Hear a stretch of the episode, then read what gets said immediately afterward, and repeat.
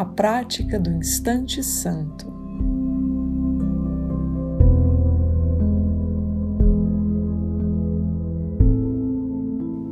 A condição necessária para o instante santo não requer que não tenhas nenhum pensamento que não seja puro, mas requer que não tenhas nenhum que queiras guardar. A inocência não é feita por ti. Ela te é dada no instante em que a queiras.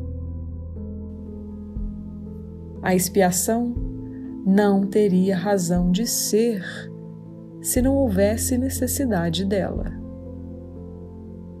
Não serás capaz de aceitar a comunicação perfeita enquanto a ocultares de ti mesmo.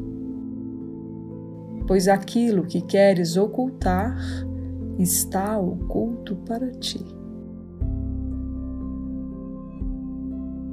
Na tua prática, então, tenta apenas estar vigilante contra o engano e não busques proteger os pensamentos que queres guardar para ti mesmo.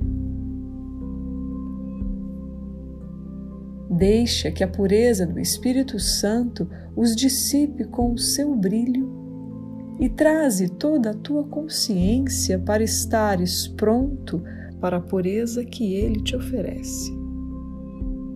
Assim, ele fará com que estejas preparado para reconheceres que és o anfitrião de Deus e não o refém de ninguém, nem de coisa alguma.